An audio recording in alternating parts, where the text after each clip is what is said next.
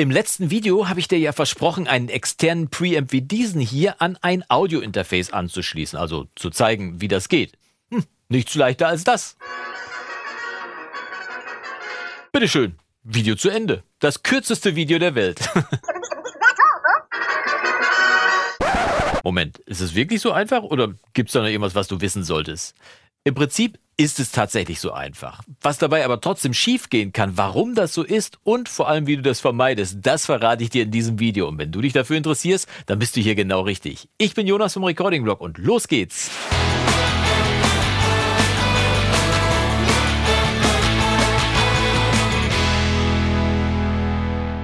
Tag und schön, dass du wieder eingeschaltet hast zu einem weiteren Video im Recording-Blog. Und nachdem wir im letzten Video geklärt haben, ob du einen externen Mic-Preamp brauchst oder auch nicht oder zumindest irgendwann mal brauchst, zeige ich dir in diesem Video wie versprochen, wie du einen Preamp an dein Audio-Interface anschließt und was es dabei zu beachten gibt. Schauen wir uns das Audiointerface doch einfach mal ein bisschen genauer an. Und auch wenn du vielleicht nicht genau dieses Audiointerface dein eigen nennst, sind die Prinzipien ja doch irgendwo gleich. Also was haben wir denn hier einfach? Auf der Front finden wir hier vorne ein oder mehrere Eingänge, die heutzutage meist aus Platzgründen Kombi-Eingänge sind. Das bedeutet, dass du verschiedene Geräte an ein und dieselbe Buchse anschließen kannst.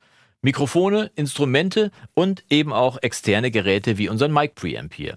Ohne hier aber zu technisch werden zu wollen oder mit Zahlen um mich zu werfen, die du dir eh nicht merken willst, stellen wir uns Mikrofon, Instrument und Mic Preamp doch einfach mal nur als Geräte vor, die ihr Signal per Kabel mit unterschiedlichem Pegel an das Audiointerface ausgeben.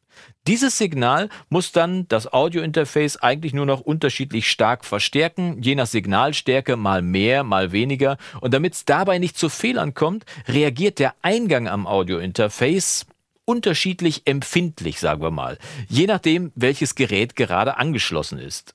Schwache Signale erfordern eine hohe Eingangsempfindlichkeit und benötigen wegen ihres geringen Pegels entsprechend höhere Verstärkungsreserven. Bei starken Signalen dagegen kann der Eingang vergleichsweise unempfindlich sein und muss dann auch nicht mehr so viel oder vielleicht sogar gar nicht verstärkt werden. Aber was bedeutet das denn jetzt für die Anschlüsse am Audiointerface? Gehen wir so doch einfach mal der Reihe nach zusammen durch. Ein Mikrofon schließt du üblicherweise per XLR-Kabel ans Audiointerface an. Und deshalb gehen die meisten Audiointerfaces auch davon aus, dass ein per XLR-Kabel angeschlossenes Gerät ein Mikrofon ist. Das Mikrofon hat einen sehr geringen Ausgangspegel, erfordert am Eingang also eine hohe Eingangsempfindlichkeit und deshalb auch eine hohe Vorverstärkung. Logisch, das kommt so leise rein, das muss ja erstmal aufgeholt werden. Aber Achtung, das wird gleich nochmal richtig wichtig. Also merken. Ne? Ein Instrument wie ein Bass oder eine Gitarre zum Beispiel hat da schon deutlich mehr Ausgangspegel als ein Mikrofon und wird üblicherweise auch nicht mit einem XLR-Kabel, sondern mit einem 6,3 mm Klinkenkabel angeschlossen, ein sogenanntes TS-Kabel. TS steht dabei für Tip Sleeve, gemeint ist damit der Stecker vom Kabel, also Tip ist die Spitze vom Stecker und Sleeve ist dann der Bereich darunter, der etwas längere Bereich darunter könnte man vielleicht mit Hülse oder mit Manschette übersetzen.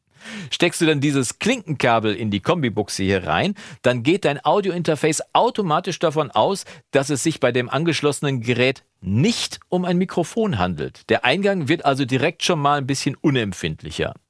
Da du sowohl ein Instrument als aber auch ein externes Gerät per Klinkenkabel anschließen könntest, musst du dem Audiointerface jetzt noch sagen, dass das eingesteckte Gerät ein Instrument ist, damit die hierfür nötige Eingangsempfindlichkeit auch richtig eingestellt wird. Ein Instrument hat zwar mehr Ausgangspegel als ein Mikrofon, aber immer noch deutlich weniger als unser Preamp. Also stellst du den Eingang per Schalter einfach hier auf Instrument. Zack. So, dann sollte auch alles passen und du kannst den Rest dann mit deinem Gain-Regler hier regeln. Vielleicht erkennst du aber an dieser Stelle jetzt auch schon eine mögliche Fehlerquelle. Stellst du den Eingang für ein Instrument nicht auf Instrument, sondern auf den deutlich weniger empfindlichen Line-Eingang, dann wirst du das Instrument vermutlich nur sehr leise aufnehmen können. Aktivierst du dagegen umgekehrt den Instrumenteneingang für ein Gerät mit Line-Level am Ausgang, dann wird das Signal höchstwahrscheinlich schon sehr früh verzerren, selbst wenn du den Gain-Regler am Audioregler hier am Audiointerface komplett runterregelst. Bleibt also noch der Anschluss vom Preamp, der wie gesagt ja auch über ein Klinkenkabel erfolgt und nicht über ein XLR-Kabel. Holzauge, du ahnst es vielleicht schon, was dahinter stecken sollte. Ich habe ja gerade gesagt, dass Audiointerfaces wie dieses hier äh, in der Regel auf dem XLR-Eingang ein Mikrofon erwarten, also eine hohe Eingangsempfindlichkeit aktivieren, sobald etwas über XLR angeschlossen wird. Würdest du also deinen Preamp mit so einem XLR auf XLR-Kabel oder mit so einem TRS-Klinke auf XLR-Kabel an dein Audiointerface anschließen, landet das eh schon starke Ausgangssignal aus deinem Preamp komplett übersteuert im Rechner. Ist ja klar, für so viel Pegel ist der XLR-Eingang am Audiointerface dann einfach nicht ausgelegt. Besser ist es also, den Anschluss über ein Klinkenkabel, am besten eins mit TRS-Stecker auf beiden Seiten wie dieses hier zu machen, das auch oft als symmetrisches Kabel hier bezeichnet wird. Fälschlicherweise, wie ich jetzt übrigens zuletzt gelernt habe, denn nicht das Kabel ist symmetrisch, sondern im besten Fall die Verbindung, die das TRS-Kabel zwischen zwei Geräten mit symmetrischen Schnittstellen herstellt.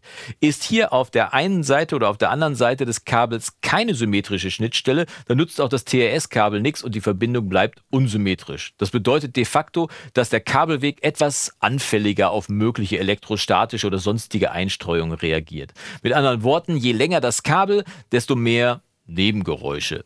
Das aber nur ganz nebenbei und das sollte auch bei kurzen Kabelwegen durchaus zu vernachlässigen sein. Wenn du also kein dünnes 6 Meter Instrumentenkabel zum Anschluss deines Preamps an das Audiointerface nimmst, dann sollte die Art des Klinkenkabels, egal ob TS oder TRS, kein größeres Problem sein. Und um nochmal auf die Bezeichnung zu kommen, TRS bedeutet Tip, Ring, Sleeve. Wir haben also drei Kontakte hier auf allen, auf beiden Seiten. Das heißt, hier sind zwei, äh, zwei Adern drin und nochmal die Abschirmung drumherum. Deswegen Tip, Ring, Tipp, Spitze, Ring und Sleeve die Manschette.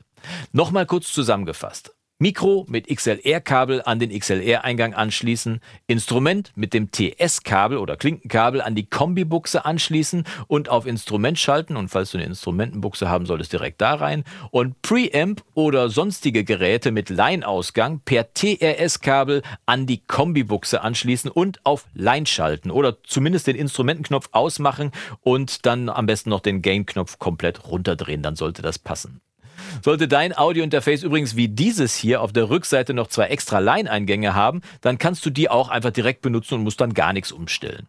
Falls dir das jetzt noch nicht genug in die Tiefe ging, erkläre ich dir im Blogartikel auf recordingblog.com noch genauer, was es mit den symmetrischen Verbindungen auf sich hat und vor allem auch noch den Unterschied zwischen den verschieden starken Line-Pegeln, die man bei Preamps wie diesem hier auf der Rückseite noch einstellen kann. Da gibt es nämlich einen Knopf, mit dem man den Ausgangspegel noch umstellen kann von minus 10 dBV auf plus 4 dBU. Das erkläre ich dann im äh, Recording-Blog nochmal im Artikel etwas genauer. Und wenn ich dazu nochmal ein Video machen soll, kannst du es ja unten in die Kommentare reinschreiben, dann schaue ich mal, was ich noch für dich machen kann.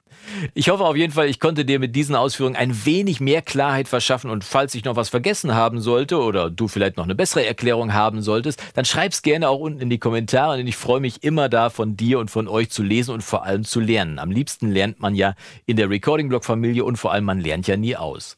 Wenn dir dieses Video gefallen haben sollte, dann zeig's mir auch gerne über einen Daumen nach oben und gib mir als Dankeschön gerne mal einen Kaffee aus oder auch zwei oder so. Wir sehen uns im nächsten Video im Recording Blog. Mach's gut. Bis dahin und Yassou.